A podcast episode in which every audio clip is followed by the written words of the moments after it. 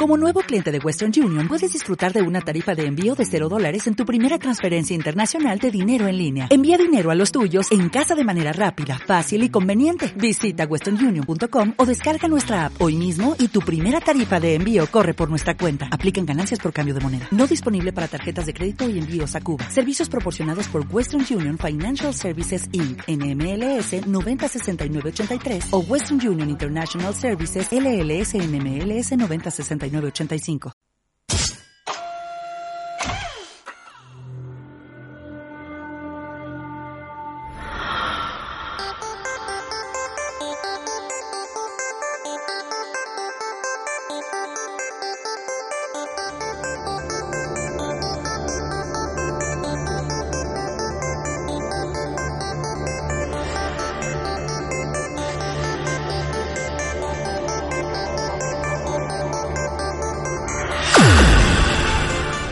Aquí comienza Nueva Dimensión.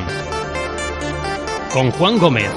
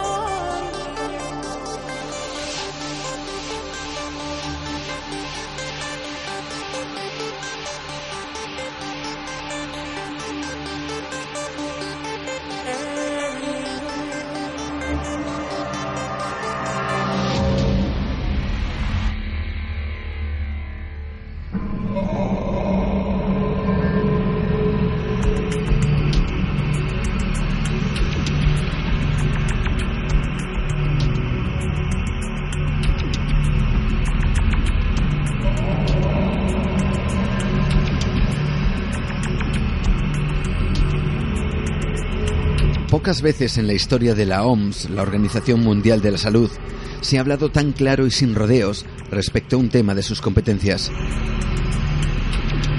Y es que existe una amenaza real de lo que nos puede suceder en un periodo de tiempo no concreto, pero al parecer más cercano de lo que podemos pensar. Todo viene en referencia a una advertencia que puede convertirse en una realidad inevitable.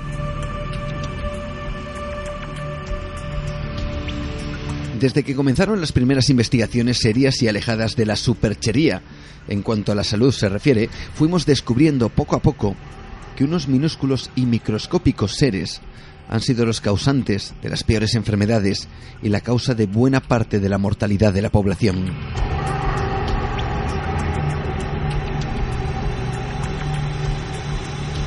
La existencia de las bacterias fue conjeturada que no probada a finales de la Edad Media, en el año 1020.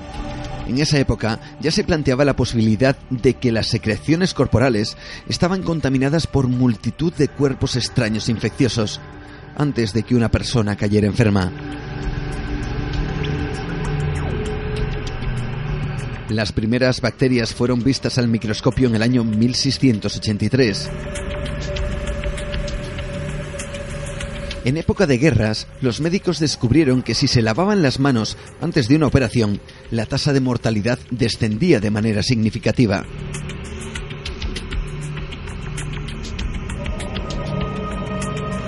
Ya en el siglo XIX, y su estudio, gracias a él, a través de los siglos, esto derivó en la certeza de que las bacterias eran las causantes de muchas enfermedades mortales. Sin embargo, no existía ni un solo tratamiento para combatirlas.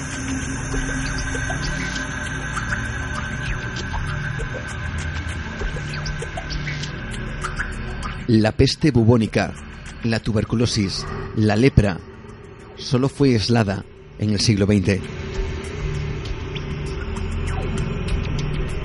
Pero todo cambia una tarde de principios de ese mismo siglo. Alexander Fleming está investigando con algunas de estas bacterias. Las había dejado en un plato de laboratorio que fue contaminado por hongos de manera accidental. Lo que descubrió fue que los hongos habían destruido a las bacterias.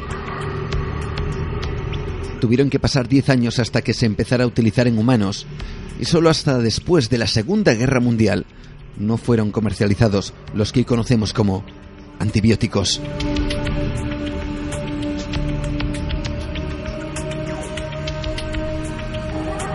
Se creyó que era la auténtica panacea. Durante 60 años se vertieron miles de toneladas de antibióticos en el medio ambiente.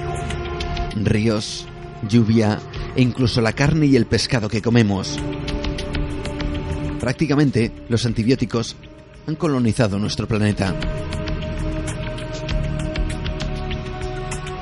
Desde entonces, en poco más eh, casi de, de, de 100 años, la medicina y nuestra forma de vida ha cambiado radicalmente. Gracias a estos antibióticos que nos mantienen literalmente con vida ante cualquier enfermedad infecciosa de carácter serio. Pero algo está ocurriendo, algo está cambiando y se empieza a alertar sobre ello. Así lo explica Jean-Claude Pecheret, profesor de genética y microbiología en Ginebra. Cada ser humano consume una media de 10 gramos de antibióticos al año. El resultado son toneladas y toneladas de antibióticos vertidos en la naturaleza. Y a las bacterias no les gusta nada, les provoca estrés y están dispuestas a aguantar hasta el final.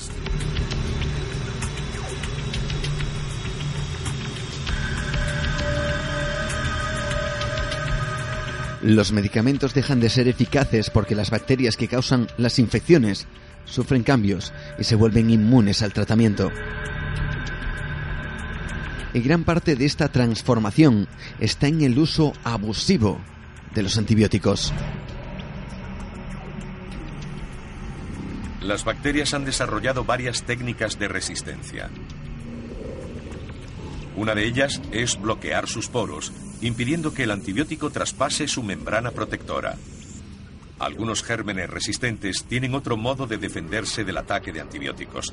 Envían enzimas especializadas para destruir al medicamento antes de que alcance su objetivo. Otra técnica de contraataque consiste en permitir que el antibiótico atraviese la pared de la célula. Luego utiliza un sofisticado sistema de bombeo que lo expulsa antes de que tenga tiempo de actuar.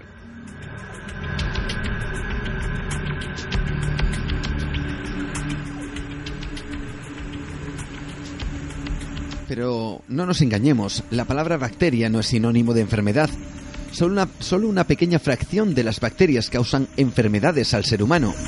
Tan solo un 0,36% de todas las existentes son patógenas. Sin embargo, ese 0,36% es el causante de las principales enfermedades y mortalidad entre la población. Y nuestra principal baza, los antibióticos, están dejando de ser efectivos. Las bacterias se empiezan a adaptar. En 40 o 50 años hemos creado entre 50 y 100 antibióticos diferentes. Y vemos esto como un logro. Pero en el mismo periodo de tiempo los microbios han inventado otras tantas formas de defenderse.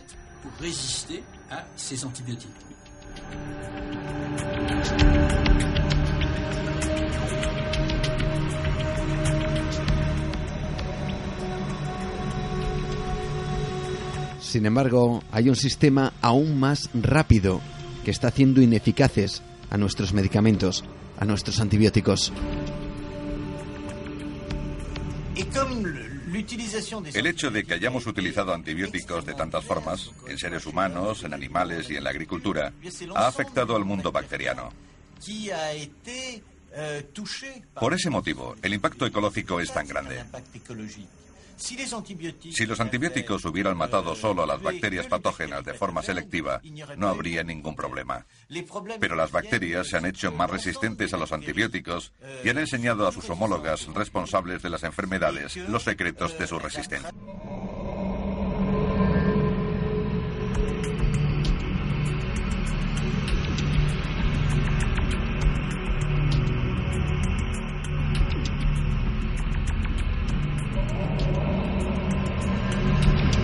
Y en un mundo globalizado donde todo se mueve realmente deprisa, parece que somos nosotros mismos quienes estamos propagando estas bacterias súper resistentes contra las cuales ya no hay cura posible. En el suelo y en el aire, las bacterias siguen haciendo lo que siempre han hecho, compartir los genes de resistencia adquiridos. Ahora la diferencia es la velocidad a la que hacen los intercambios y las distancias que cubren los gérmenes junto con los genes resistentes que llevan consigo.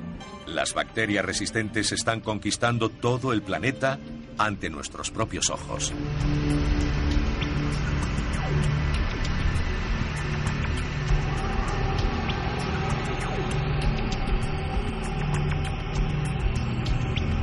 La advertencia de la OMS llega acompañada de un informe de la situación. El primero de carácter mundial que evalúa la resistencia a los antimicrobianos o los antibióticos y en particular precisamente a estos últimos. El estudio, con datos de 114 países, deja claro que las resistencias son una realidad en todas las regiones del mundo y no distingue entre países pobres y ricos. Los medicamentos dejan de ser eficaces porque las bacterias que causan las infecciones sufren cambios y se vuelven inmunes al tratamiento. Y gran parte de culpa de esta transformación está en el uso abusivo de estos antibióticos. El subdirector de Seguridad Sanitaria de la OMS fue contundente, contundente y auguró consecuencias devastadoras si no se toman medidas urgentes. Dice, el mundo está abocado a una era post-antibiótica en la que infecciones comunes y lesiones menores que han sido tratables durante decenios volverán a ser potencialmente mortales. Si no tomamos medidas importantes para mejorar la prevención de las infecciones y no cambiamos nuestra forma de producir, prescribir y utilizar los antibióticos, el mundo sufrirá una pérdida progresiva de estos bienes de salud pública mundial, cuyas repercusiones serán devastadoras.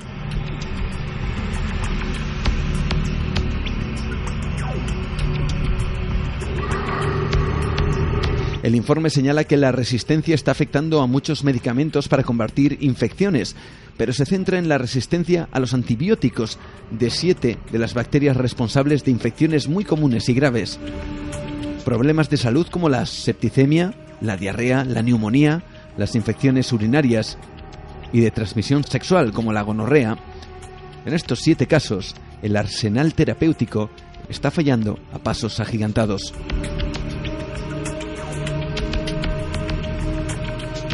A la OMS, a la Organización Mundial de la Salud, le preocupa especialmente la pérdida global de efectividad de los antibióticos considerados hasta la fecha como el último recurso cuando los demás fallan.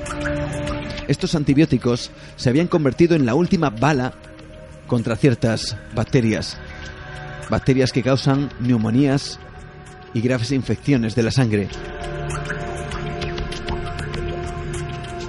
Según el informe de la OMS, en algunos países, más de la mitad de las personas con este tipo de infecciones son resistentes a los antibióticos más potentes.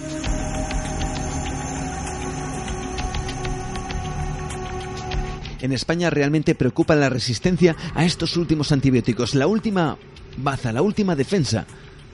Estos antibióticos de último recurso.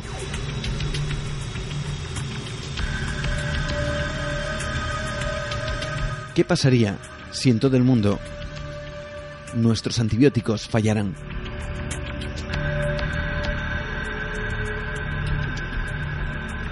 En Australia, en Austria, en Canadá, en Eslovenia, en Francia, en Japón, en Noruega, el Reino Unido, Sudáfrica y Suecia.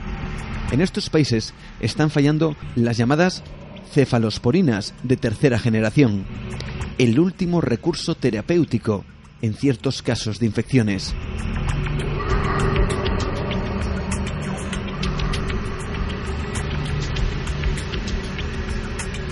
¿Queréis saber cuál es la estadística?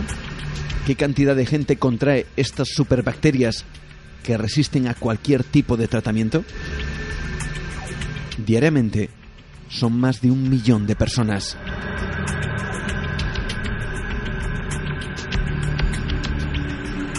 Queríamos conocer qué está pasando, queríamos hablar con los que saben verdaderamente de estas cosas y los que están en el centro del huracán, precisamente investigando esto. Queríamos conocer a través de la, de la Sociedad Española de Enfermedades Infecciosas y Microbiología Clínica, ¿qué está pasando? ¿Por qué hay tanta alarma? ¿Por qué la OMS ha, ha decidido mandar no un comunicados, sino una auténtica alarma en este aspecto?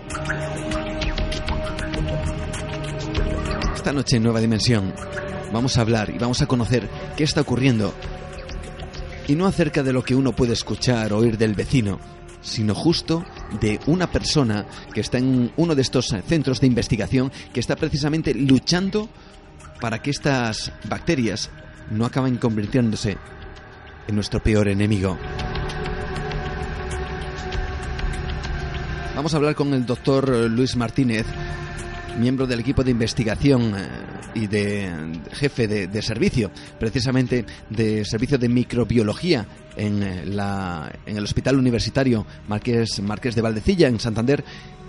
Y vamos a ir directamente a uno de esos lugares para conocer qué podemos hacer ante esta amenaza. Comenzamos. Bienvenidos. Abrimos nuestra ventana al misterio. Un misterio un poquito especial esta noche. Espero que lo disfrutes y que aprendamos todos un poquito más. En tan solo unos instantes comenzamos. Bienvenidos a Nueva Dimensión. Entra en Nueva Dimensión, el programa dedicado al misterio y lo desconocido. Con Juan Gómez viaja al encuentro del misterio.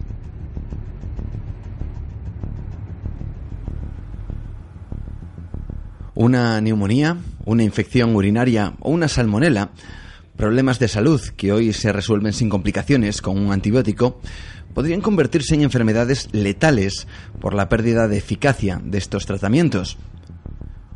No es una amenaza a largo plazo, o quizás sí. La Organización Mundial de la Salud, la OMS, ha recurrido a su lenguaje quizá más dramático para advertir que la resistencia a los antibióticos se han convertido en una grave amenaza para la salud pública en todo el mundo. A veces nos olvidamos que las bacterias son seres vivos que intentan sobrevivir, adaptarse y resistir a las amenazas que acaban con ellas. Nuestro cuerpo ha sabido aprender a defenderse de ellas en mayor medida de lo que lo hacían nuestros antepasados de varias generaciones, y asimismo las bacterias se han ido adaptando para evitar nuestros antibióticos y poder resistir sus ataques. Cada vez que alguien toma un antibiótico sin necesidad, las bacterias quizá aprenden a ser más fuertes, pero la amenaza está en que en un futuro no sabemos si muy lejano o no, en algún lugar del mundo una bacteria no pueda ser eliminada ni por el más potente de los antibióticos. ¿Qué sucederá entonces? ¿Cómo podemos evitarlo? Y si ocurre, ¿cuál es el futuro que nos espera? Bueno, vamos a hablar de todo esto con la gente que realmente sabe. Tenemos que agradecer eh, la colaboración y la presencia aquí en el programa del doctor eh, Luis Martínez. Él fue miembro y antiguo secretario eh, de la Sociedad Española de Enfermedades Infecciosas y Microbiología Clínica y actualmente pues eh, realiza su labor como jefe de servicio de microbiología del Hospital Universitario Marqués de Valdecilla en Santander. Ante todo, agradecerle el estar esta noche aquí en el programa con nosotros. Hola, doctor Luis Martínez, ¿cómo estamos? Muy bien, gracias por vuestra invitación. Un placer un verdadero placer que sobre todo hayáis o hayas en este caso podido sacar tiempo para poder hablar de todos estos temas, estos temas que la verdad es que no les damos el verdadero valor que realmente tienen, ¿no es cierto? Sí, yo creo que a veces no se le da toda la importancia que, merece.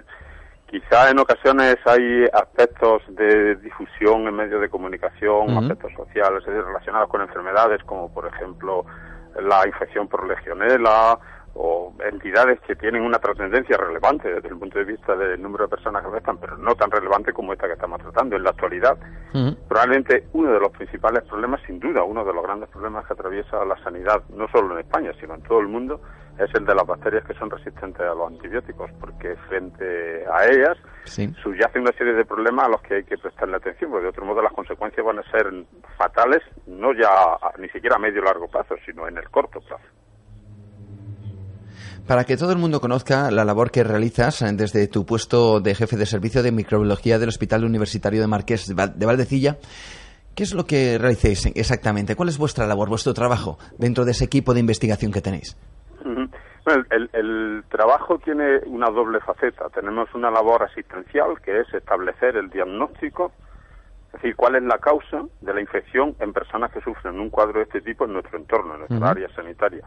Identificamos las bacterias que están implicadas u otro tipo de agentes, virus, hongos, etcétera, y además determinamos cuál de los antibióticos disponibles es el más adecuado para ofrecer a los clínicos que finalmente tratan a, los pacientes distintas opciones de tratamiento. De modo que una parte de la LOA es puramente asistencial, amén de luego preparar una serie de informes sobre la situación de la resistencia en nuestro entorno, que se dan a conocer a todos los profesionales del hospital y a la, al área sanitaria, a los responsables de salud pública, etcétera, etcétera. Y luego hay una segundo aspecto, una segunda parte, un segundo aspecto que tiene que ver con aspectos de investigación, digamos, básica o básico aplicada en el estudio precisamente de la resistencia a los antibióticos, que es quizá el área fundamental de nuestro grupo de investigación dentro de la estructura del organismo que se llama IDIVAL, el Instituto de Investigación Valdecilla, que se constituyó recientemente como sucesor del que fue el IFIMAP.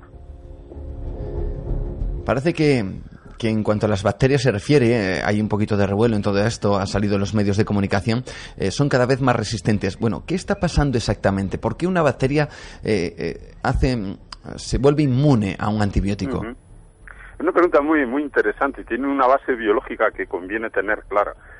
La principal ventaja que tienen las bacterias sobre el ser humano es su número.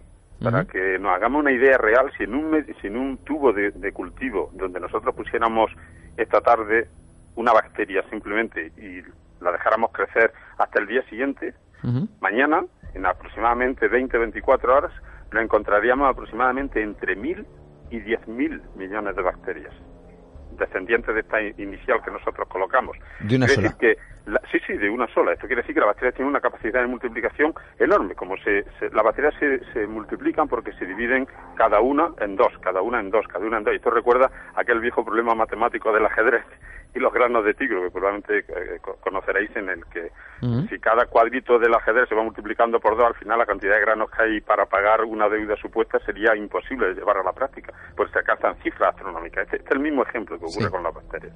En cuanto que son muchas bacterias, una pequeñísima parte de ellas, estas 10.000 millones que nosotros tenemos al cabo de un día, solo, digamos, una, 10, 100 han sufrido una mutación.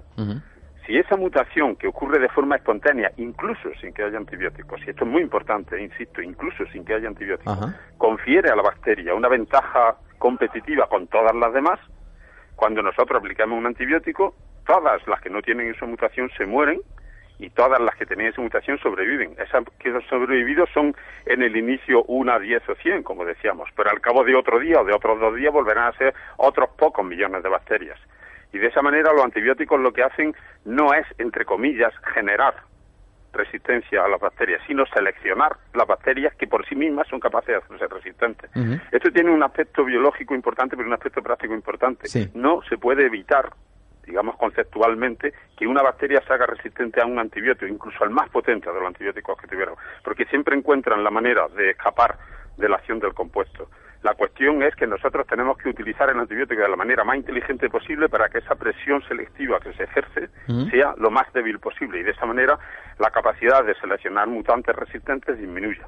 Y por otra parte, si las bacterias resistentes se han generado, tenemos que extremar en exceso todo lo que se pueda hacer al respecto para que esas bacterias no se diseminen entre los pacientes, entre distintas personas. Esas son las dos cuestiones claves. Realmente increíble, realmente interesante. Hay una cuestión en todo esto. Eh, si realmente una bacteria eh, al final se puede hacer resistente, ¿hay antibiótico o no? Eso me ha sorprendido y realmente eh, pues, mm, mm, pues me preocupa en parte porque, porque si a eso le sumamos que todos nos tomamos, no todos, afortunadamente no todos lo hacemos, pero... pero, a lo largo, A lo largo de, de uno, dos, tres años la gran mayoría de la población alguna vez ha tomado antibióticos por alguna razón, vamos a considerar justificado. Claro, eso acelera el proceso de, adaptación de las bacterias a esa inmunidad. Sí, sí, sí, absolutamente. Claro, los antibióticos acaban ejerciendo una presión selectiva sobre las pocas bacterias resistentes que pudiera haber, pero es que si una persona tiene bacterias sensibles y es, entre comillas, invadido por una bacteria resistente, los antibióticos eliminarán a la bacteria sensible y dejarán de nuevo la bacteria resistente, con lo cual la presión del antibiótico sigue siendo eh, activa en todos los casos, ¿no? Eh, afortunadamente, eh, eh, lo que nosotros estudiamos es la interacción de la bacteria y el antibiótico en el laboratorio, pero gracias, digamos, a nuestro sistema inmune, mm. esas pocas bacterias que son resistentes también pueden ser eliminadas, incluso sin que el antibiótico ejerce una lesión letal mm. sobre ellas. Y por esa razón no nos morimos siempre que tenemos una infección, porque no solamente actúa el antibiótico en el organismo humano, hay otra serie de mecanismos de defensa que nos ayudan a controlar las infecciones, ¿de acuerdo? Si no fuera así, obviamente la humanidad no existiría como la conocemos ahora mismo. Claro. Existen diferentes tipos de antibióticos. Yo no sé, corrígeme si me equivoco, porque soy un auténtico eh, profano en esta materia. Eh, no sé si referirme a ellos, eh, corrígeme, como te digo, catalogados por su potencia o eficacia, pero hay, unos, pero hay unos antibióticos que su nombre, la verdad es que infunde, al menos a mí, bastante respeto. Son los llamados antibióticos de último recurso. Sí, sí. coméntanos un poco acerca de esto.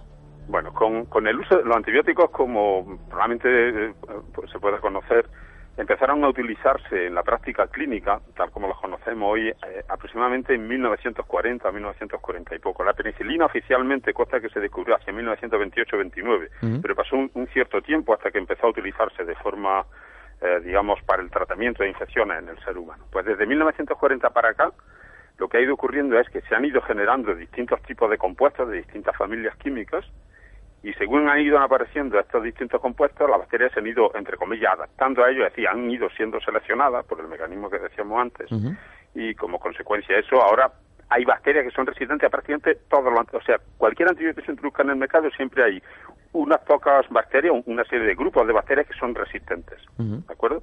Entonces, cuando las bacterias empiezan a acumular en su, en su ADN genes que confieren resistencia a muchas familias, lógicamente se vuelven resistentes a prácticamente todos los antibióticos que hay.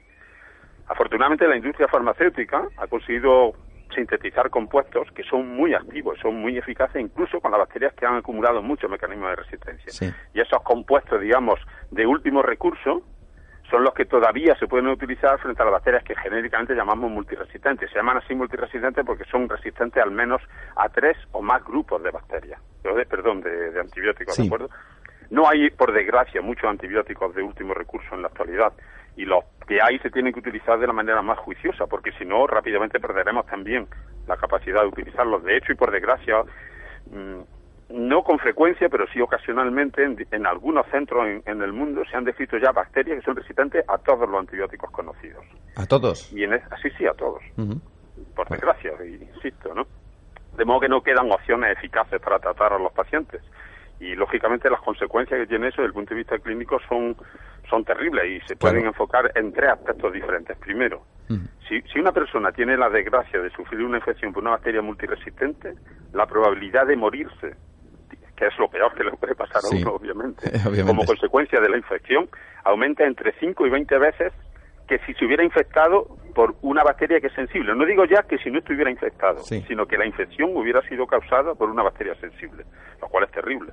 Pero es que además las complicaciones que sufre una persona que no se muere por una bacteria resistente también son mucho mayores que las que sufre una persona que sufre una infección por una bacteria sensible. ¿De acuerdo? Y en tercer lugar, como consecuencia de las dos anteriores, esencialmente, el gasto sanitario que se asocia a este problema es terrible. Se calcula que una infección por una bacteria multiresistente en nuestro entorno, es decir, en España, en cifras reales de ahora, bueno, en cifras de 2010, de un par de estudios que, que coordinó nuestro, grupo en un estudio multicentro en España, cuesta entre aproximadamente 3.000 y 5.000 euros más que una infección causada por una bacteria sensible. Esto quiere decir que la cantidad de dinero que tiene que dedicar el sistema sanitario a controlar este problema es ingente. Por eso cualquier cantidad de dinero que se, se introduzca en el sistema para controlar el problema es más que rentable porque si nosotros calculamos todas las infecciones que a lo largo del año se producen en hospitales como el nuestro, pero en los 50, 70, 100 hospitales similares que hay en España, no digo ya en Europa, etcétera, las cifras se multiplican. Son cifras, hablamos de cantidades ingentes de millones de euros. En términos de mortalidad, para que haya una idea concreta de, y la gente tenga una idea clara de en qué se traduce esto, se calcula que solo en la Unión Europea, cada año, mueren por infecciones, no por infecciones sensibles, que están bien contabilizadas, pero infecciones por bacterias resistentes en torno a 25.000 personas. Una cifra muy impactante. Desde luego que sí. Hay profesionales de la medicina que aseguran que si nos quedamos sin antibióticos eficaces eh, a gran escala, eh, la mortalidad humana podría llegar a, estar casi a niveles de hace décadas. ¿Realmente esto es así? Absolutamente. ¿Puede suceder? Sí, sí, sí, sí, absolutamente. Si no, si no se toman las medidas que se están empezando a tomar, porque hay, existe ya una conciencia sobre el problema que estamos atravesando ahora mismo, volveremos a la época preantibiótica. Existen en la literatura científica infinidad de comentarios, artículos editoriales, artículos originales de investigación que demuestran que si realmente empiezan a sobrevenir infecciones causadas por bacterias multiresistentes que no se pueden tratar con los antibióticos de los que disponemos, la situación es como si no tuviéramos antibióticos. Y de esa manera habríamos dilapidado en solamente, pues desde el 40 hasta acá, 60, 70 años, todo un arsenal de compuestos que han permitido la medicina que ahora conocemos, la medicina de los trasplantes, del tratamiento de los pacientes oncológicos que sufren infecciones, de la infección en el recién nacido, de los pacientes que están en la UCI, todo eso se vendría inmediatamente abajo, además. Madre mía. Claro, estamos hablando de una repercusión a gran escala, porque alguien quizá, eh, yo me voy a poner un poquito en la piel de esa persona que tiene un catarro y, y se va por un medicamento y, presiona al médico de cabecera y al final el médico de cabecera le da ese, ese antibiótico, digamos. Em, claro, eh, eh, quizá esa persona piense que, bueno, pues eh, em, se puede hacer resistente a una infección determinada, pero es que estamos hablando a un nivel global realmente increíble, ¿no? El tener, el, el, el no tener un medicamento eficaz que pueda detener una infección en un momento determinado. ¿Qué podemos hacer eh, el, ciudadano? Eh, vosotros estáis investigando a través de vuestro servicio de microbiología en el Hospital Marqués de Valdecilla, investiguéis todas estas cosas, pero si lo trasladamos al, ciudadano de a pie, ¿qué puede hacer el ciudadano para precisamente evitar un poco esas conductas de al, síntoma de algo que quizá no tenga nada que ver con una infección, mm, eh, meter en su organismo un antibiótico? Hay, hay básicamente dos, tres medidas, pero por decir una sencilla, la más simple de todas es utilizar los antibióticos cuando los prescribe un facultativo, una persona que tiene un conocimiento exacto de las consecuencias de lo que supone tomar un antibiótico. Y cuando se hace esa prescripción, el paciente debiera de tomar exactamente las dosis que se le han dicho y durante el tiempo que se le ha dicho. Es bastante habitual, por lo que es conocido y lo que se ha venido publicando, que como en algunos casos la situación revierte después de unos pocos días de tratamiento, el paciente tiene tendencia a dejar el tratamiento, pero esas pequeñas cantidades de antibióticos que todavía circulan en el organismo y que no son suficientes como consecuencia de todo lo que hemos venido tomando y que no son suficientes para, digamos, acabar completamente con las bacterias, pueden generar a su vez un proceso selectivo muy, muy inadecuado. Es decir, tomar el antibiótico cuando lo prescribe el facultativo, a las dosis que indica el facultativo y durante el tiempo que indica el facultativo. Y se debe uno de abstener de hacer uso personal de este tipo de compuestos, porque el uso no solo es perjudicial para uno mismo, el uso tiene también un coste ecológico para todo el entorno de todas las demás personas que vivimos en, la misma situación, en, el mismo, en la misma zona geográfica. ¿no? Además, es, es una cuestión, hay una cuestión biológica adicional. Cuando un antibiótico es capaz de seleccionar una bacteria resistente, selecciona una bacteria que es resistente a ese antibiótico, pero con frecuencia a otros antibióticos que no están relacionados. Y esto revierte otra vez el proceso inicial. Las bacterias, durante todo este tiempo, han aprendido a acumular genes de resistencia. Sí y cuando una bacteria se hace resistente al antibiótico A, esa bacteria además es resistente al antibiótico B, C, D, etcétera. Si nosotros utilizamos el antibiótico A, obviamente se vuelve resistente a ese antibiótico y se selecciona, pero estamos seleccionando no es una bacteria que es antibiótico, porque esa bacteria ha aprendido de otros episodios a ser resistente a otros antibióticos.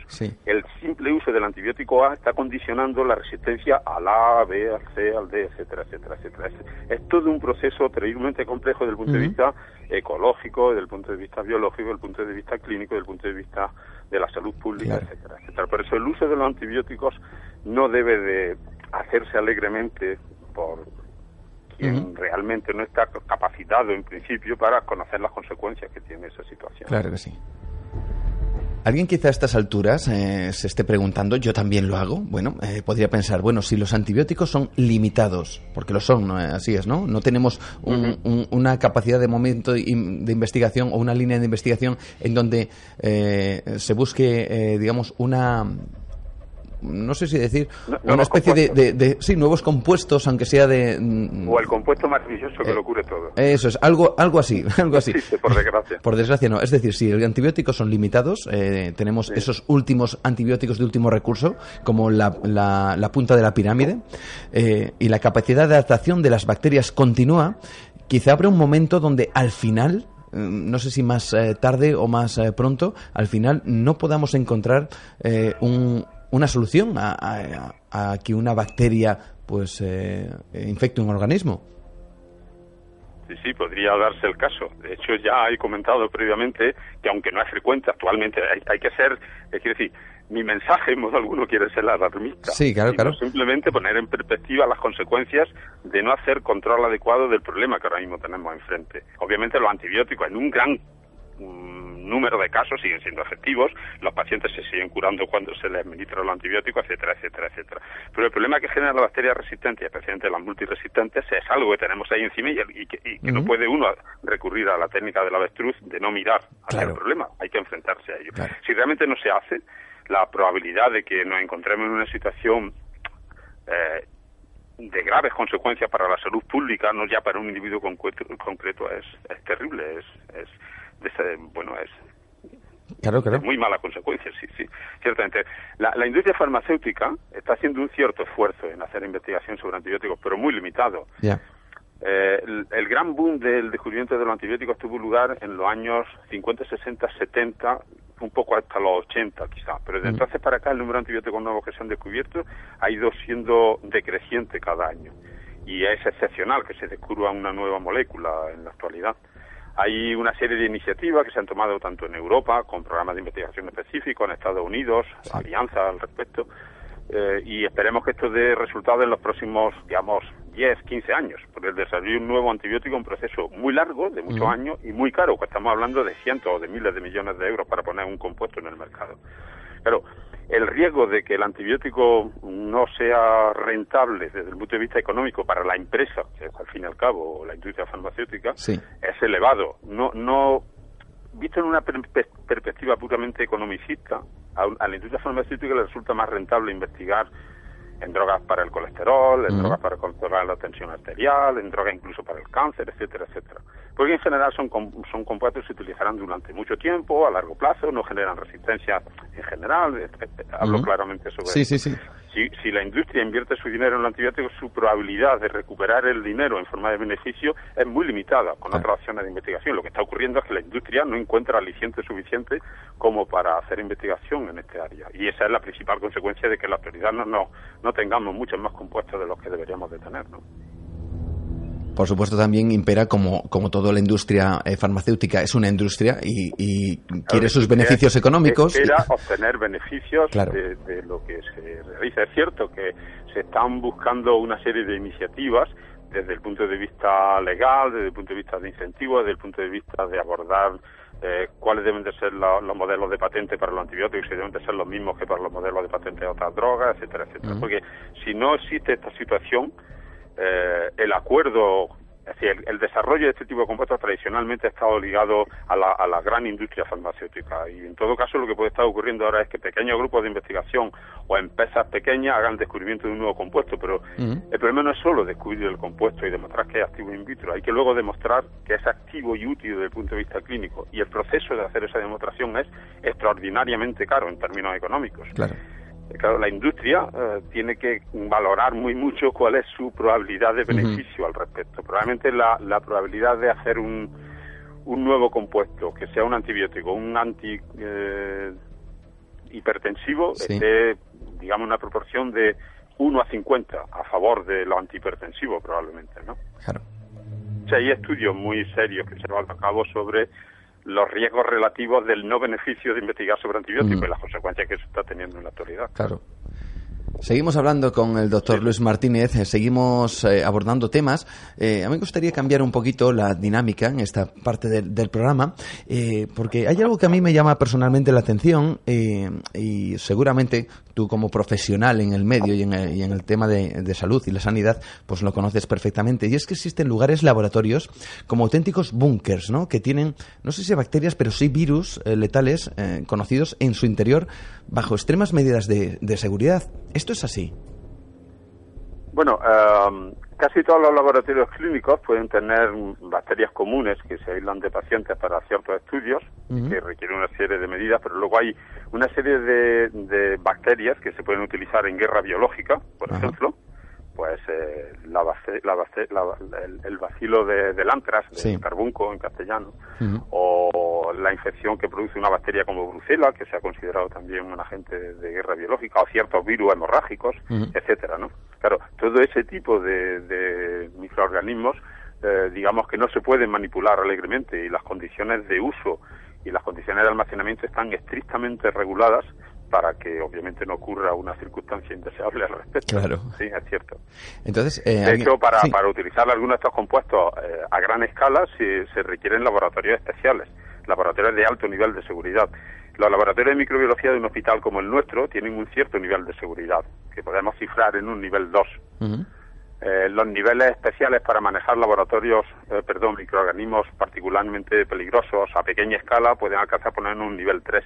Y hay unos cuantos laboratorios en todo el mundo, que en, España existen también, por supuesto, que son laboratorios de nivel de bioseguridad 4, en los cuales las medidas son extremas y, eh, en las que el simple acceso al laboratorio implica unas condiciones de vestuario y de acondicionamiento que casi raya la ciencia ficción, ¿no? Y es esta imagen que nosotros tenemos un poco de, cómo se manejan epidemias por virus hemorrágicos que habremos visto en alguna otra película. ¿no? ¿Por qué entonces, por ejemplo, virus como, como la viruela, que ya se ha erradicado, o al menos así se cree, se siguen teniendo en laboratorio? Bueno, hay, hay razones diferentes al respecto sobre ello, ¿no? Eh, la, la viruela está erradicada, pero si eventualmente como la viruela está erradicada, mucha parte de la población actual no está vacunada. Es decir, yo estoy vacunada de la viruela porque tengo ya una cierta edad, pero las personas más jóvenes no están vacunadas. Mm. Si eventualmente hubiera, imagine, un ataque terrorista por virus de la viruela, no se dispondría, digamos, de una cepa de la viruela que podría utilizarse para fabricar una vacuna, ¿no? Claro, tendríamos que tener... Esa, podría ser una razón. Hay más razones, razones de otro tipo, de tipo estratégico incluso, pero bueno, hay quien lo defiende y hay quien no lo defiende. ¿no? Hay muchas enfermedades, sobre todo las que están producidas por virus, que están erradicadas en nuestro entorno, prácticamente erradicadas. No solo la viruela, pero hay alguna otra. La viruela está erradicada en todo el mundo. Sí. Pero, por ejemplo, la polio está erradicada en España. Eh, hay muy pocos casos ya de. Todas las enfermedades que son mm, de origen vírico y que se pueden controlar por vacuna, en general, han tenido una buena respuesta desde el punto de vista de la salud pública. ¿no? Y bueno, hay que prestar atención ante ellas si eventualmente se dejaran de utilizar programas de vacunación como en el caso de la, de la viruela. ¿no? Claro. Una pequeña curiosidad eh, acerca precisamente de ese virus de la viruela. En las últimas cepas que, descubrieron de infección, eh, que poco antes de erradicar la enfermedad, descubrieron que el propio virus de la viruela había adquirido ciertos elementos del ADN del ser humano que desde luego no le hemos dado tiempo a utilizar, pero que no sabían para qué, para qué lo cogías. Evidentemente, supongo que era para ser más eficientes y eficaces a la hora de infectar un, organismo, ¿no? En este caso, un ser humano. Mm, pues no te podría dar detalles concretos sobre, sobre ese aspecto porque tampoco tengo una información detallada al respecto. Es cierto que el virus de la viruela, no el de la viruela, pero virus relacionados con el virus de la viruela se han utilizado como herramientas para hacer terapia génica en algún caso, ¿no? Y en este caso se incorpora ADN humano, pero no porque el virus, el propio virus lo haya incorporado a su genoma sino porque el propio ser humano ha manipulado el virus para quitarle el, ADN del virus e introducir el nuestro, que luego se utilizaría, en, como digo, en terapia génica. ¿no? Me gustaría hacerte una pregunta más o menos personal en cuanto a todo este mundo. ¿Cómo ves tú, eh, Luis, eh, doctor Luis Martínez, eh, como profesional y como jefe de servicio de microbiología en el Hospital Universitario Marqués de Valdecilla, que estás, yo creo que en el, en el epicentro de, todas estas cosas que hemos estado comentando en el programa? ¿Cómo ves tú realmente el futuro en, en estas cuestiones, con los antibióticos, con las bacterias? ¿Vamos a llegar a un momento en donde no tengamos ningún recurso como, como profesional? Quizás esto es mojarse demasiado no lo sé. Bueno, la bola de cristal siempre es turbia, o sea que es difícil hacer predicciones, pero yo tengo el convencimiento de que en general, si nosotros actuamos de forma racional en todos los ámbitos, si realmente todos nos concienciamos del problema y se ponen herramientas adecuadas, medidas, se invierte al respecto, una parte del problema estará controlada. es, es, es, es poco lógico querer pensar que se puede acabar con el problema de la resistencia. Es conceptualmente imposible, pero sí se puede minimizar hasta un punto más que razonable. Yo quiero pensar que con medidas desde el ámbito de la investigación básica, el uso racional de los antibióticos, la labor del diagnóstico adecuado en los laboratorios de microbiología, la implicación de las autoridades, salud pública, todo, todo el conjunto de elementos que hemos dicho que están implicados en este problema actúen de forma coordinada y adecuada, y quiero pensar que en un periodo de los próximos 15, 20, 50, 100 años no nos enfrentaremos a una situación dramática como la que en algún caso se ha llamado vuelta a la era preantibiótica. Sí. Así que yo soy optimista. Pues Pero no se puede ser optimista sin, sin fundamento, hay que ser optimista haciendo lo que se debe de hacer. Claro que sí. En otro caso, no sería optimista. Y eso es una responsabilidad, yo creo, de todos, no solo de, los profesionales que estéis en este campo, sino de, los ciudadanos de a pie que, que deciden en un momento determinado pues incluir un antibiótico cuando no le hace falta y eso puede producir a largo plazo o a corto plazo pues una reacción en cadena realmente catastrófica que, que, ojalá Dios, evidentemente, bueno, Dios no sé si tiene mucho que ver en esto, pero ojalá eh, sea quien sea, pues no quiera que ocurra. Una última, una última cuestión, em, también un poquito más personal, sin decir eh, eh, especiales detalles, pero ¿tú has encontrado en tu bagaje personal algún caso de estos mm, donde te has tenido que enfrentar alguna vez, eh, donde realmente hayas tenido un problema similar con, ciertas bacterias resistentes que, hayas descubierto, bueno, es que esto por dónde lo atajo, ¿no? ¿Qué antibiótico, qué antibiótico es capaz de, superar esta enfermedad a una persona determinada? ¿O no has tenido que enfrentarte a eso. Sí, sí, sí, eso es lo que, lo que comentas. nuestro grupo está implicado en la coordinación, en la participación de varios estudios multicéntricos en mm. España sobre bacterias multiresistentes. No, no ya las bacterias en general, sino en, particular las más problemáticas en este problema son las bacterias multiresistentes. En España yo creo que son serían singulares los casos de bacterias que son resistentes a todos los compuestos conocidos. No, yo personalmente no te podría decir ejemplos concretos. Sí porque siempre ha quedado algún resquicio de tratamiento. Eh, y en, ese sentido no nos enfrentamos al absolutamente peor de todos los escenarios, ¿no? Eh, incluso las bacterias que convencionalmente, por lo que sabemos, suelen ser más resistentes, en nuestro, en nuestro entorno, en nuestra experiencia, siempre hemos encontrado, digamos, un hueco sobre el que actuar pero me consta que en otros países, especialmente, por ejemplo, en el subcontinente indio, en el lejano oriente, en algunos lugares en Sudamérica, etcétera, sí que ha habido problemas de bacterias que son resistentes a todos los compuestos conocidos. Mm. No, insisto, no son casos frecuentes todavía. Y, el hecho de que seamos conscientes de que esto existe está, como en el caso del informe de la OMS, eh, poniendo alerta al respecto para que se tomen las medidas necesarias para que esto realmente no ocurra, ¿no? Mm. Pues, la clave está en esto, la clave está realmente en, una acción coordinada. ¿no? En nuestro hospital en concreto, y para que se conozca qué es lo que, lo que se hace, hay una actuación global. El hospital tiene un programa de vigilancia y control y de actuación concreta sobre bacterias resistentes.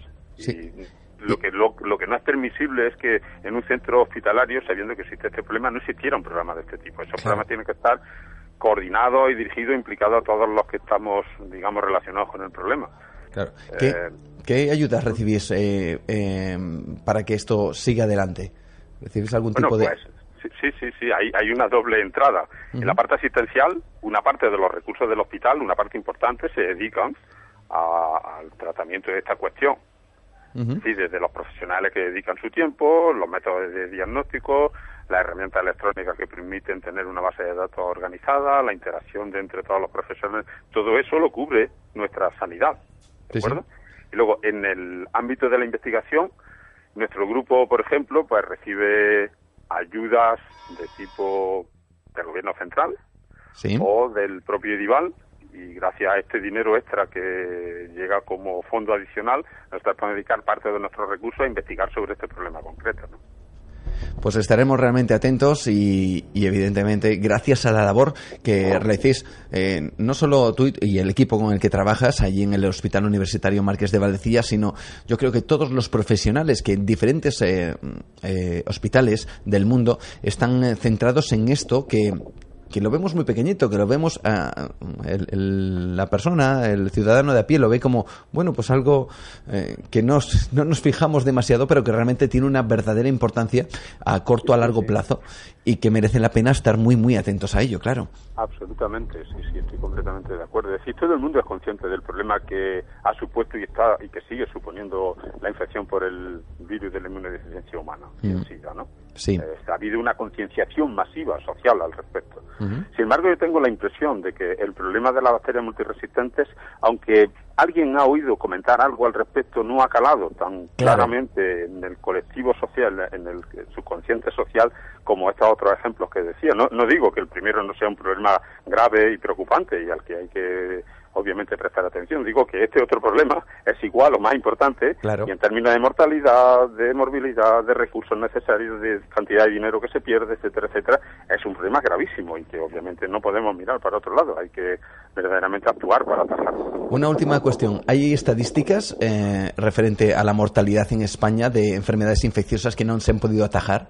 Con un antibiótico? Eh, datos tan concretos como eso yo creo que no se, no se conocen exactamente, pero por interpolación de los datos que se conocen de la Unión Europea en su conjunto, pues he comentado anteriormente que por bacterias multiresistentes mueren en Europa unos 25.000 pacientes al año, pues es fácil hacer la interpolación. Pues tan solo, sí, pues eh, yo creo que ha estado fantástico, fenomenal. Yo creo que lo hemos explicado, o lo has explicado realmente bien, sobre todo para tomar conciencia de esto, que parece que es como algo que, que, que, está por debajo de todo lo demás, porque es muy cierto lo que acabas de comentar. Hablamos de enfermedades eh, como la inmunodeficiencia eh, adquirida, hablamos de, de, otro tipo de enfermedades, yo no sé si decir de moda o no, con el tema este de la gripe aviar y demás. siempre, siempre hay aspectos que tienen una especie de eh, moda social o de moda en el tratamiento de los medios de comunicación, ¿no? Pero este es un problema, no, no digo ya latente porque es bien conocido, pero sí un poco larvado para, eh, digamos, el conocimiento de la población general y que es bueno que se, que se, que se conozca. Eh, insisto en que mi mensaje en modo alguno quiere ser catastrofista, muy al contrario. Claro. Los antibióticos siguen siendo compuestos muy, muy buenos y muy, muy activos en general, en la gran mayoría de los casos, pero hay que actuar de forma adecuada para preservarlos y para que lo que ahora mismo sigue siendo una herramienta clínica y terapéutica útil lo siga siendo dentro de 100 años. Pues tan solo muchísimas gracias por estar con nosotros en el programa, por eh, sacar tiempo del poco tiempo que, sabemos que, tienes dentro de, tu trabajo y, haber podido compartir y sobre todo aprender y, conocer este tipo de cuestiones que, como digo, mm, todo el mundo parece pasar como por alto. Y agradecemos mucho tu colaboración y, como te digo, estar eh, hoy con nosotros para aprender más cosas y cosas, como te digo, realmente fantásticas e increíbles. Gracias, Muy Bien, pues encantado. Un verdadero placer estar contigo. Un saludo. Un saludo. Gracias, amigo. Adiós.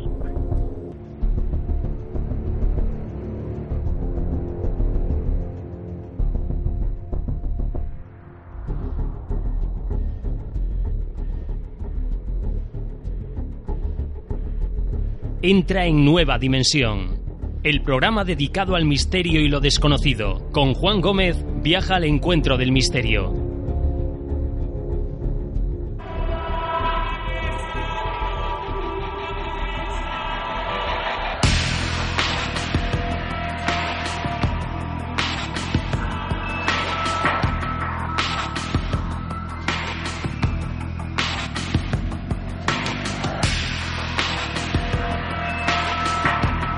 Desde luego no nos cansaremos de agradecer una vez más la presencia y la colaboración del doctor eh, Luis Martínez, uno de esos miembros del equipo de investigación y jefe de servicio de microbiología en el Hospital Universitario Marqués de Valdecilla, que están haciendo una labor realmente fantástica y yo diría que, que increíble en cuanto a este problema que esperemos que al final no sea tal.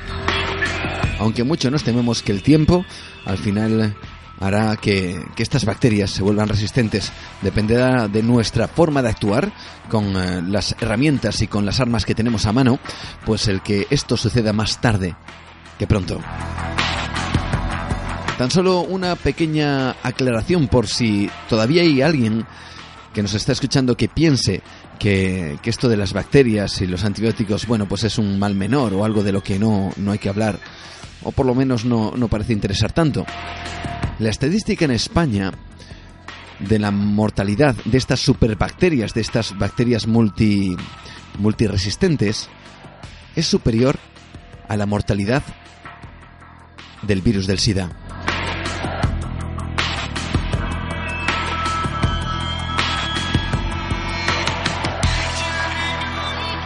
Nosotros seguimos adelante aquí en Nueva Dimensión. Espero que esto nos sirva también para reflexionar y que miremos ese cajón que tenemos con todos esos medicamentos y pensemos y racionalicemos sobre todo cuándo debemos tomarnos esa pastilla. Continuamos adelante, nuestra ventana al misterio sigue más abierta que nunca y lo seguiremos haciendo hasta la una y media aproximadamente de esta noche mágica que espero que estés compartiendo con, con nosotros. Y hablando de compartir, tenemos la oportunidad, eh, yo creo que realmente única, de poder estar con una de estas personas que sabe mucho de esto de misterio y que además es de lo más reconocida.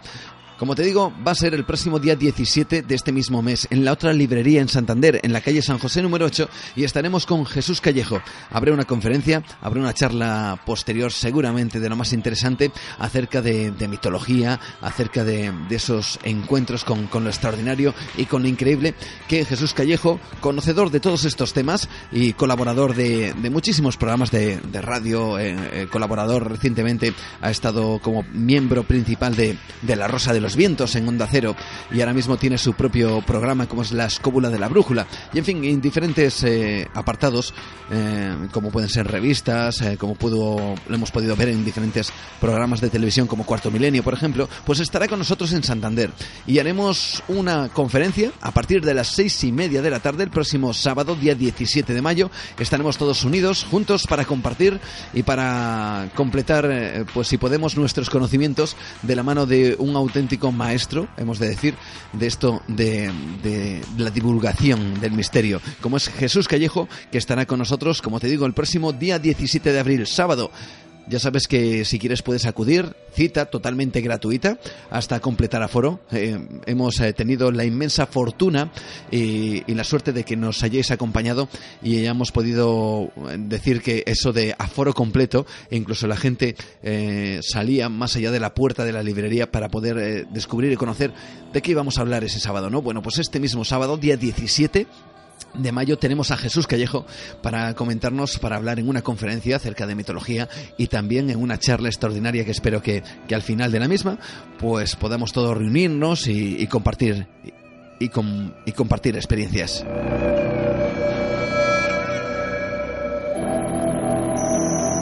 Y hablando de compartir, tenemos también nuestras vías de contacto aquí en el programa, que, que espero que tomes buena nota de ellas para estar, eh, pues eso, compartiendo noticias, compartiendo eh, pues contenidos del programa que te vamos a ir avanzando y también eh, compartiendo todas esas cosas que van apareciendo, que van saliendo en el mundo del misterio, pues tienes la opción de mandarnos una solicitud de amistad a nuestro Facebook. Facebook, muy fácil de encontrar. Escribes Nueva Dimensión Cantabria. Ahí nos mandas una solicitud y por supuesto estaremos encantados de aceptarla y de que formas parte de nuestra pues familia especial de dimensionarios aquí en el programa. Cada vez somos más, como también somos más seguidores en Twitter, ya somos eh, prácticamente casi 700 seguidores, que bueno, que dicho en un programa pequeñito como este, pues la verdad es que nos llena de, orgullo. Eh, tú puedes eh, también seguirnos si quieres, si así lo deseas, a través de arroba nueva de radio en Twitter.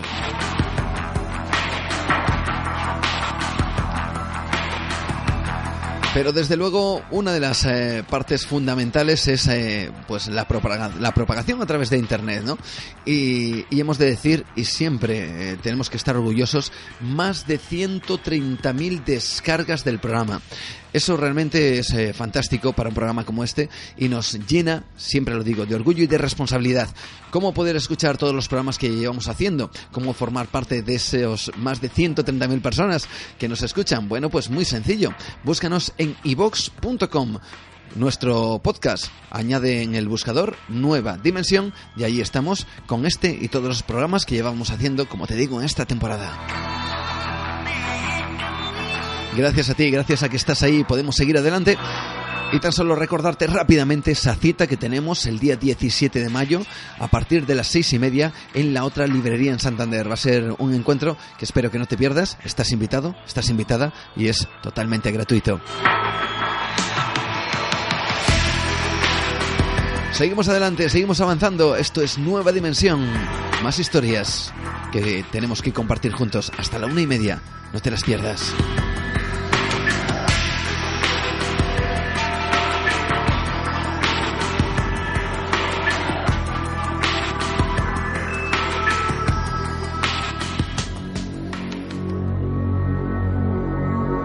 entra en Nueva Dimensión. El programa dedicado al misterio y lo desconocido. Con Juan Gómez viaja al encuentro del misterio.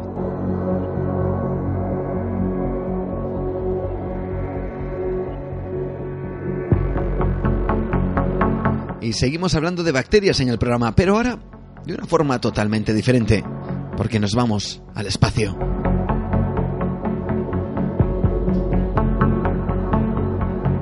Todos conocemos las pretensiones de la humanidad de viajar a otros mundos y poder investigar in situ, no solo mediante robots no tripulados como se hace actualmente, sino con la posibilidad real de, de poder mandar una persona a algún lugar en concreto del espacio. Son muchos, desde luego, los proyectos, sobre todo destinados a poder poner un astronauta en la superficie de Marte, que es quizá el lugar más cercano donde ahora mismo todas las agencias espaciales tienen puesta la mirada. Y desde luego no faltan las complicaciones derivadas de, dicha empresa. Pero es que la NASA y los diferentes, eh, las diferentes agencias, tanto europeas como asiáticas como americanas, se están encontrando con un grave problema de bacterias. ¿Sí? De bacterias. Justo allí donde hemos podido establecer, vamos a decir, que un asentamiento fijo de personas más allá de la atmósfera terrestre. Hablamos de la Estación Espacial Internacional.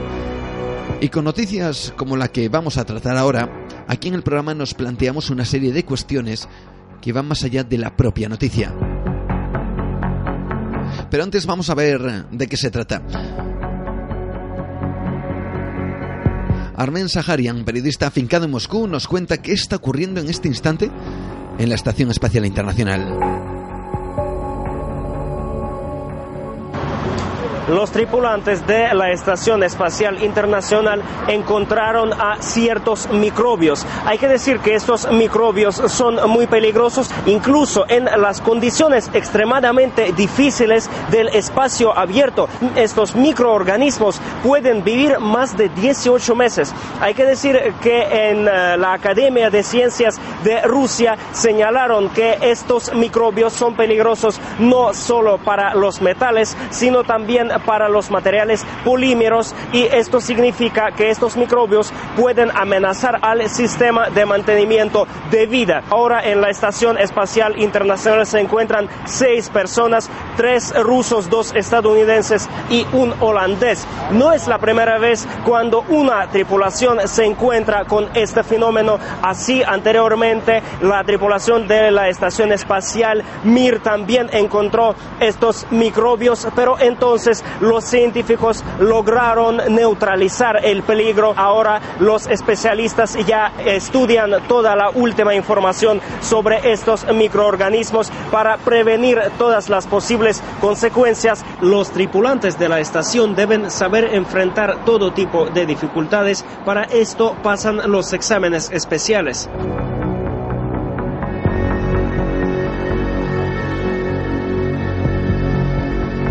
Como digo aquí en el programa, esto nos plantea una serie de cuestiones que me gustaría compartir con todos vosotros. ¿Puede desarrollarse, puede ¿Puede desarrollarse la vida en el espacio y adaptarse a las condiciones tan drásticas de gravedad cero más allá de nuestra atmósfera? Hablamos de vida microbiana, hablamos de nuevo de bacterias, pero en un ámbito totalmente distinto, en el ámbito espacial.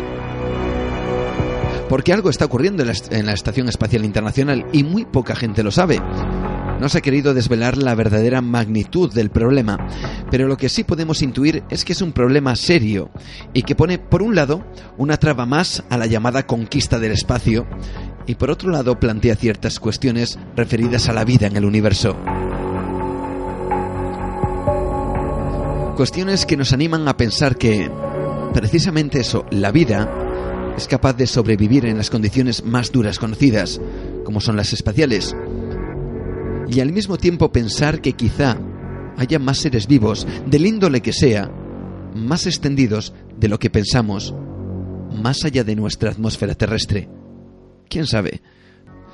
Vamos a conocer más detalles gracias a José Manuel Nieves. Él es eh, la persona que se encarga de la parte de ciencia de tecnología del diario ABC Madrid y que gracias a su videoblog nos va a explicar precisamente este término, este tema, por qué esas bacterias están allí, eso es lo primero, y luego qué consecuencias puede tener tanto a los astronautas como, vamos a decir que a la estructura de la propia Estación Espacial Internacional.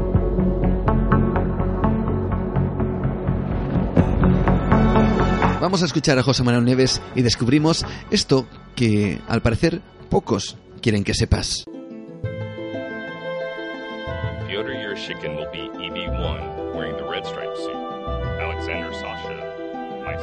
Hoy vamos a hablar de bacterias, que son las criaturas más antiguas y más resistentes y también enigmáticas de todas cuantas pueblan en la Tierra, y de cómo esas bacterias, esos microorganismos, están afectando a nuestra tecnología, a la más puntera de todas, a la Estación Espacial Internacional. Eh, parece que no solamente los tripulantes que están en la Estación Espacial Internacional son las únicas criaturas vivas que hay a bordo, sino que también hay estos microorganismos, estas bacterias. ¿Cómo han llegado hasta allí? Pues muy fácil, eh, a bordo de los cargueros espaciales que van eh, suministrando, van llevando suministros a la, estación espacial. Y ello a pesar de todos los esfuerzos de la NASA para evitar contaminación y para evitar que alguna bacteria se cuele en estas naves que suben al espacio. Esfuerzo inútil. Hace ya un año, Anatoly Grigoriev, que es el vicepresidente de la Academia de Ciencia rusa y que está muy implicado en la parte rusa de la estación espacial, eh, hizo una advertencia, eh, avisó de que eh, la proliferación de bacterias podría incluso poner en riesgo o estar poniendo en riesgo la misión. se han encontrado a bordo de la estación espacial hasta 76 tipos de bacterias diferentes. La mayor parte de ellas son inofensivas, pero hay algunas que demuestran, han demostrado la potencialidad y la capacidad de hacer mucho daño. Son bacterias capaces de corroer metales, de corroer los polímeros, incluso las ventanas de la propia Estación Espacial Internacional, eh, y su proliferación, además, dice el académico ruso, eh, podría traer problemas de, salud e, e, enfermedades infecciosas entre los miembros de la tripulación. ¿Qué se ha hecho o qué se está haciendo para intentar controlar este ataque de bacterias? Eh, de todo, pues eh, desde rociar los módulos con líquidos antibacterianos, se, va se van a enviar lámparas de rayos ultravioleta para mm, poder eh, acabar y erradicarlas, pero hasta ahora todos los esfuerzos han sido inútiles los científicos, las misiones científicas, los experimentos científicos que se hacen a bordo de la estación, algunos de ellos también tenían que ver con, bacterias. Se han, hecho cultivos y se han llegado a dejar en la parte externa de la estación, es decir, a la intemperie, eh, expuestas a todas, a todas las condiciones ambientales del espacio exterior, bacterias vivas y se han visto que han logrado sobrevivir incluso en esas condiciones. Eh, tenemos que decir que eh, las temperaturas son eh, extremadamente bajas fuera de la estación espacial y fuera de la atmósfera. No tienen nada que les proteja de la radiación, tanto del Sol como de la radiación cósmica, la que viene de otras estrellas y galaxias, que es letal para cualquier forma de vida, incluidos los astronautas. No tienen alimento, no tienen humedad y a pesar de ello son capaces de sobrevivir.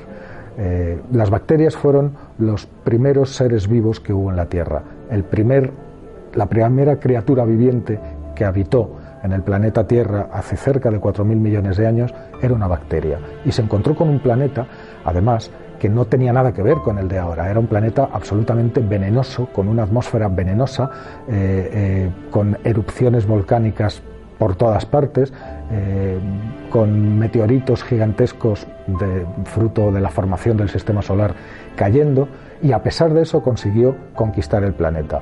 Durante los 3.000 millones de años primeros de la historia de la vida, esos 3.000 millones de años primeros, la única forma de vida que había en el mundo eran bacterias. Solamente después eh, empezaron a, generarse o a desarrollarse seres pluricelulares, es decir, de más de una célula, como nosotros, como todos los animales que hay. Seguimos, de hecho, a pesar de que nos parezca que estamos conquistando y que el planeta es nuestro, seguimos en la era de las bacterias. Arquea es la era de las bacterias. Y cuando nosotros desaparezcamos, si es que desaparecemos en un tiempo futuro o, o dentro de mucho o dentro de poco, siempre quedarán las bacterias en la Tierra para volver a comenzar la cadena de la vida. Es decir, eh, son las criaturas más resistentes de las que tenemos noticia y también las más enigmáticas, como he dicho. Pero volvamos a la estación espacial. Eh, no es la primera vez desde los principios de la era espacial eh, los ataques de las bacterias a nuestras instalaciones han sido constantes. Una de las primeras veces que se, que se detectaron fue en el año 67 en la nave Surveyor 3, que era un programa de preparación para las misiones Apolo de la NASA que fue a la Luna. La Surveyor 3 no iba tripulada y aterrizó en, la Luna. Eh, entre las cosas que llevaba a bordo llevaba una cámara de televisión y cerca de dos años después cuando el Apolo 12, los astronautas del Apolo 12 fueron al lugar de aterrizaje de la Surveyor 3, recuperaron esa cámara y la llevaron a la Tierra. ¿Cuál no sería la sorpresa de los investigadores cuando vieron que en el interior de la cámara había bacterias y estaban vivas? Esas bacterias, la NASA determinó que no eran, no las habían llevado los astronautas, sino que estaban en el interior de la cámara probablemente desde antes del lanzamiento de los Surveyor 3. Es decir, habían estado en la Luna, en el gélido eh, clima lunar, en ese ambiente tan inhóspito, habían sobrevivido 31 meses y seguían estando en el interior de la cámara. Después de eso, otras, otros ejemplos, por ejemplo, la estación Mir, aquella estación rusa, que fue desmantelada en el año, en el año 2001. Bien, pues ya en el año 90, eh, cuatro años después de haber sido lanzada, los científicos rusos eh, eh, catalogaron 90 tipos diferentes de bacterias. Y en el 2001, cuando se desmanteló, el número de especies de bacterias diferentes había subido a 140. Los informes de los cosmonautas, de los últimos cosmonautas, hablaban de que ya había agujeros en los paneles, agujeros en los paneles de control había agujeros, en las lámparas estaban corroídas por las bacterias y estaban empezando a afectar la estructura de las ventanas, de los polímeros plásticos que hacen de ventanas en la estación espacial. Es un problema, es un problema grave y es un problema que por ahora la NASA, en la Estación Espacial Internacional actual, no ha conseguido erradicar. Si no lo consigue, está previsto que la, ISS eh, permanezca en órbita por lo menos hasta el año 2020. Si no consiguen solucionar este problema a tiempo, es posible, muy posible, que tengan que terminar mucho antes la misión. Entra en nueva dimensión.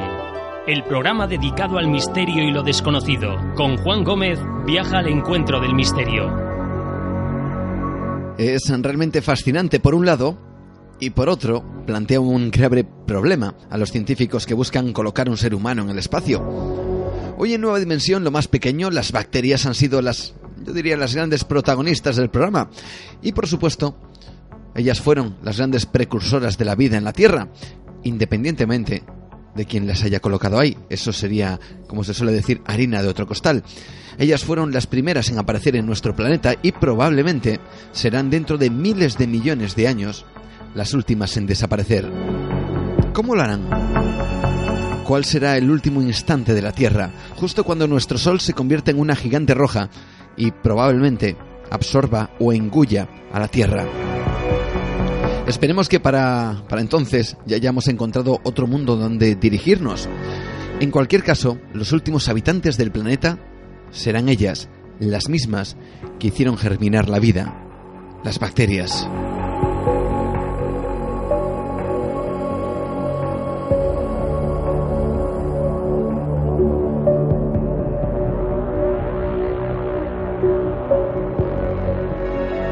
Hace 3.700, 3.800 millones de años, las primeras formas de vida orgánica, las primeras bacterias, eh, empezaron a, que sepamos, empezaron a, multiplicarse en un mundo que era completamente distinto, completamente distinto al actual. Y lo hicieron en unas charcas, en unas pozas de agua. Eh, podemos verlas, podemos encontrarlas hoy, son los grandes estromatolitos que hay en las, en las, las aguas bajas australianas, que tienen forma como de, de, láminas de piedra colocadas una encima de otra y que en realidad son microorganismos fosilizados. Bien, eh, a partir de ahí la vida se fue multiplicando. Durante los primeros 3.000 millones de años solamente fueron bacterias, de hecho seguimos en la edad de las bacterias, arquea, es la era de las bacterias de la cual todavía hoy estamos formando parte, 3.000 millones de años de bacterias y solamente en los últimos pocos cientos de millones de años la vida empezó a ramificarse y a adoptar todas las formas que conocemos hoy. Sin embargo, la vida en la Tierra depende de nuestra estrella, del Sol y el Sol no va a ser eterno. El Sol mm, está ahora mismo en el horizonte de su existencia, 5.000 millones de años, hace que nació, nació un poquito antes que el sistema solar. De hecho, el sistema solar y la Tierra está construido a partir del material sobrante de, de la formación del Sol. Han pasado 5.000 millones de años y tendrán que pasar otros 5.000 para que nuestro Sol agote el combustible de hidrógeno que está en el corazón de su horno nuclear y empiece a hacer cosas extrañas, raras.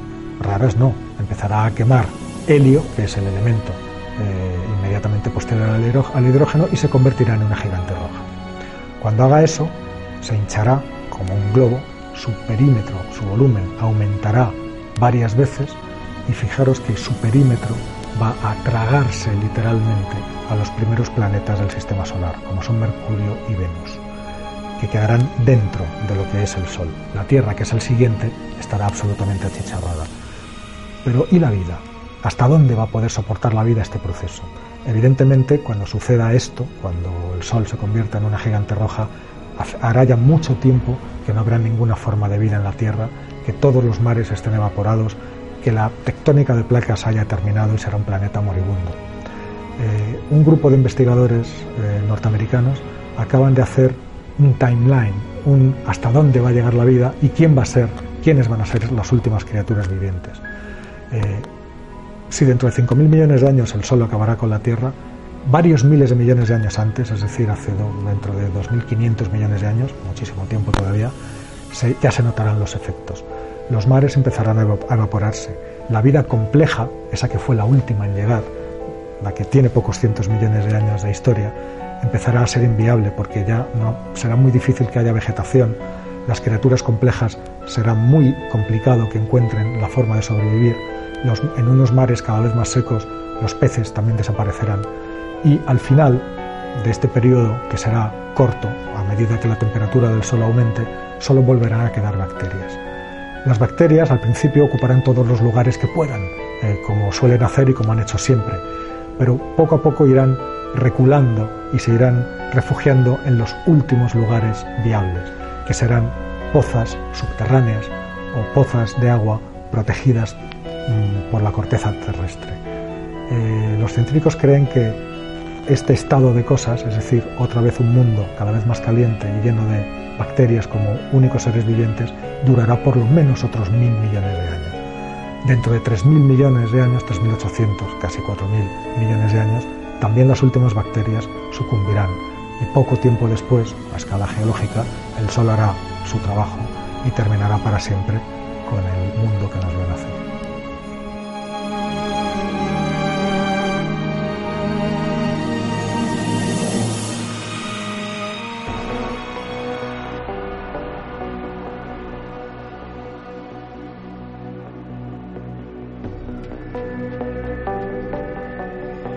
parece desde luego una auténtica rueda de la vida, ¿verdad?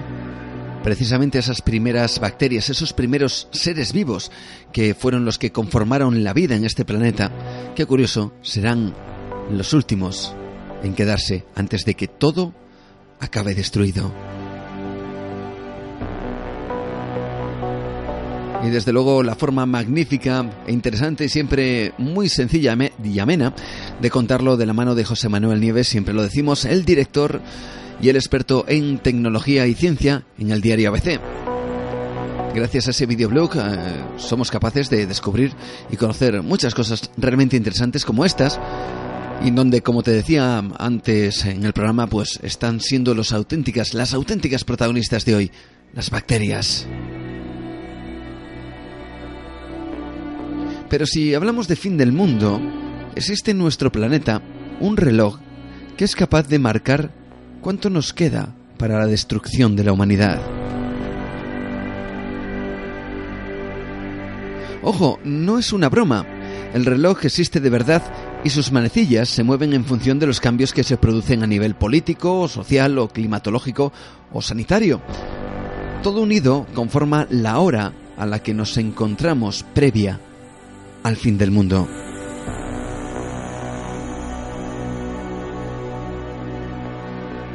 Pero ¿cómo funciona este reloj exactamente?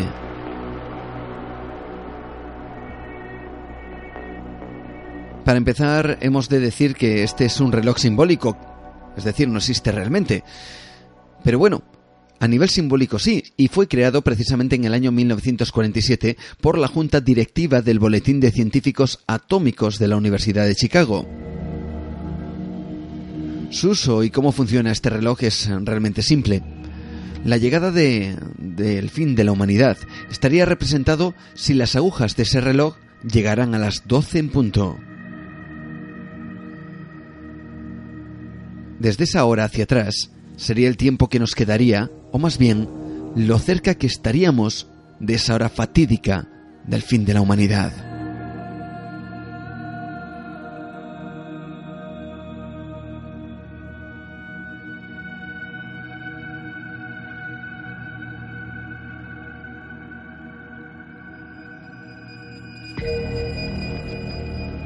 Al principio sus cambios solo se basaban en la, en la amenaza nuclear. Tenemos que recordar que fue creado simbólicamente en el año 1947 y lógicamente en esa época después de la Segunda Guerra Mundial la amenaza nuclear pues eh, iba a ir cada vez mucho más en aumento.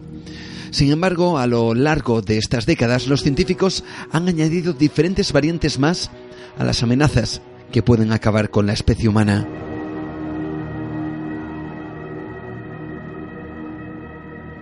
Cambios climáticos, enfermedades, meteoritos o cualquier otra amenaza que pudiera ser susceptible de, producirse, están añadiendo segundos y minutos al reloj del fin del mundo.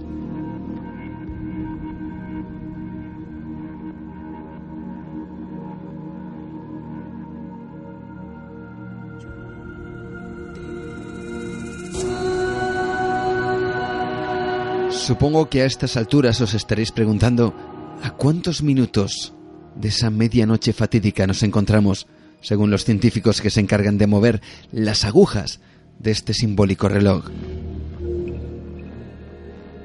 Te lo contamos así. Las pruebas nucleares de Estados Unidos y de la Unión Soviética en 1953 colocaron las agujas a tan solo dos minutos de las cero horas. Nunca la humanidad había estado tan cerca del desastre. Un grupo de científicos encabezado por Albert Einstein creó esta metáfora del tiempo para advertir del peligro nuclear. El reloj ha adelantado y atrasado en varias ocasiones. En 1972 el apretón de manos entre Nixon y Khrushchev limitaba el uso de armas nucleares y conseguía situar el fatídico momento a 17 minutos de la medianoche la caída del muro de Berlín, las amenazas nucleares de Irán y Corea del Norte o los atentados de las torres de Nueva York han acercado o alejado el peligro para la humanidad. Así hasta 18 veces. Ahora la amenaza no solo son las armas nucleares. Los científicos han decidido que el gran peligro de nuestro siglo es el cambio climático. El reloj, también conocido como el reloj del juicio final, ha tenido esas 18 variaciones en su hora. La última medición de esta hora, la última, el último cambio, se ha realizado este mismo año. ¿Quieres saber a cuántos minutos estamos? Cinco minutos del fin del mundo.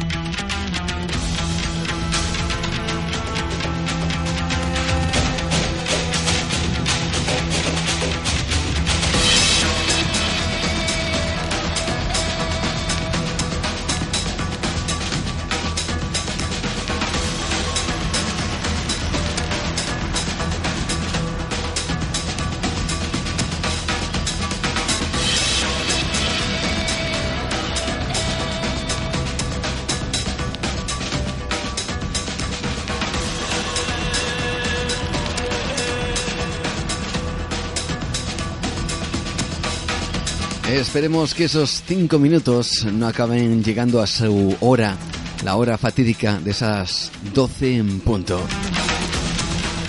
Seguimos adelante aquí en Nueva Dimensión, seguimos disfrutando de cosas apasionantes y yo quiero recordarte una vez más pues una buena manera de estar en contacto todos nosotros y de poder compartir sin duda alguna pues eh, yo creo que, que un buen momento, unas buenas experiencias, como va a ser la del próximo día 17 de este mismo mes, el próximo sábado a partir de las seis y media de la tarde. Va a ser en la otra librería en Santander.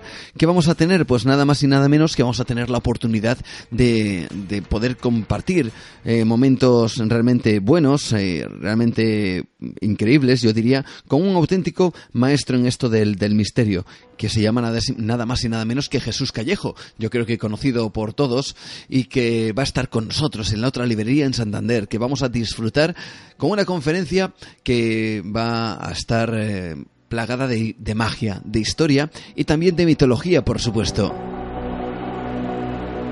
Vamos a estar compartiendo conocimientos con, con, Jesús Callejo a través de esta conferencia que vamos a organizar, como hemos estado organizando durante todos estos meses, tanto desde el programa aquí en Nueva Dimensión como Miguel Ángel Ruiz, compañero de, experiencias mágicas también, y que, como tú bien sabes, pues es también colaborador de Cuarto Milenio, Milenio 3, escribe en diferentes revistas especializadas como Año Cero, la revista Enigmas y demás, y entre tanto Miguel Ángel como este programa y gracias a, también a la colaboración de la otra librería en Santander de, Sara, que desde aquí le tenemos que enviar un abrazo y un caluroso beso desde, desde este programa, pues que nos permite eh, tener ese punto de contacto, punto de encuentro, para que podamos compartir eh, pues experiencias y compartir conocimientos de la mano en esta ocasión de Jesús Callejo, que va a estar, como te digo, el próximo día 17 de mayo. El próximo sábado, 17 de mayo, ahí estaremos compartiendo,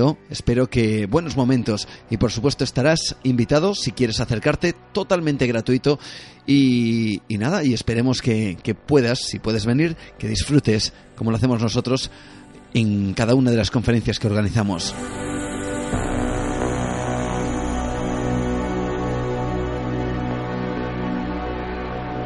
Dicho lo cual, también recordarte una vez más nuestras vías de contacto, nuestro Facebook, por ejemplo, que tienes la opción de agregar, si, si tú también tienes Facebook, pues puedes, eh, Facebook, perdón, si tú también tienes Facebook, si tú también tienes Facebook, puedes agregarnos uh, y ser uh, y formar parte de esta familia de dimensionarios aquí en Nueva Dimensión.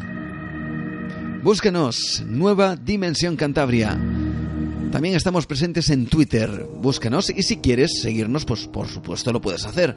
Arroba Nueva de Radio.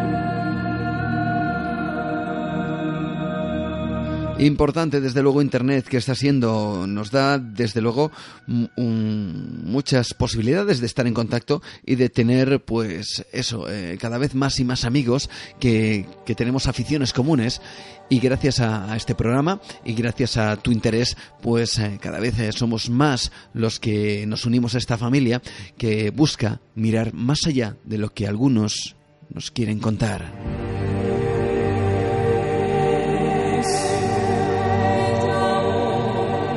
Y una vez más recordarte que también a través de iBox tenemos la opción de estar unidos de manera virtual, obviamente, pero unidos al fin y al cabo. Búscanos en iBox.com, ahí tenemos todos los programas eh, colgados para que tú te los puedas escuchar directamente o descargar lo que quieras, cuando quieras y como quieras, de la forma o en el horario más cómodo que te venga mejor, vamos, que te venga, que, se, que te sea posible.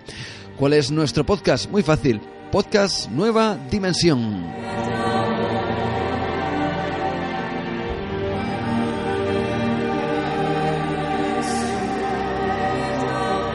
Y poco a poco vamos llegando al final del programa, vamos terminando, vamos cerrando poco a poco nuestra ventana al misterio, que la volveremos a abrir dentro de exactamente 15 días, dentro de un par de semanitas con muchas sorpresas.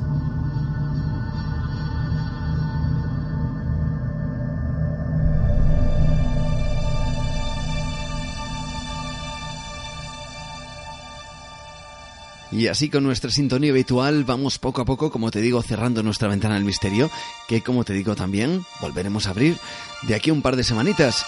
Seguro que con más cosas interesantes. Espero que el día de hoy pues no te haya hecho empezar a pensar mal de las bacterias. Ojo, solo es el 0,36% las malas, que ya también son bastantes en relación a las enfermedades que se producen, pero que también hay muchas, muchas que desde luego nos benefician y gracias a ellas, gracias a ese primer momento que estuvieron aquí en, los primeros instantes de la vida en la Tierra, pues al final ha derivado en algo tan bello como lo que nos rodea y desde luego ha derivado en lo que somos nosotros ahora mismo, ¿no?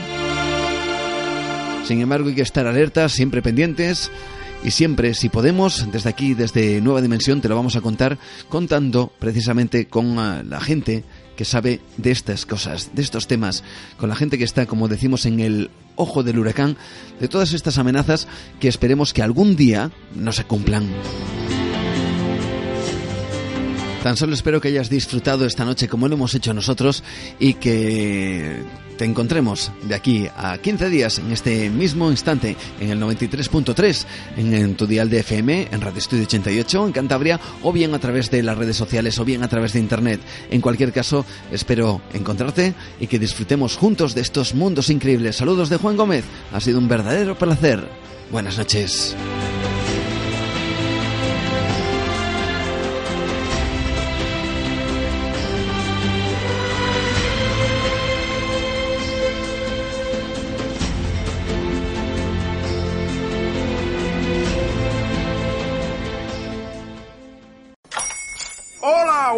Mi pana.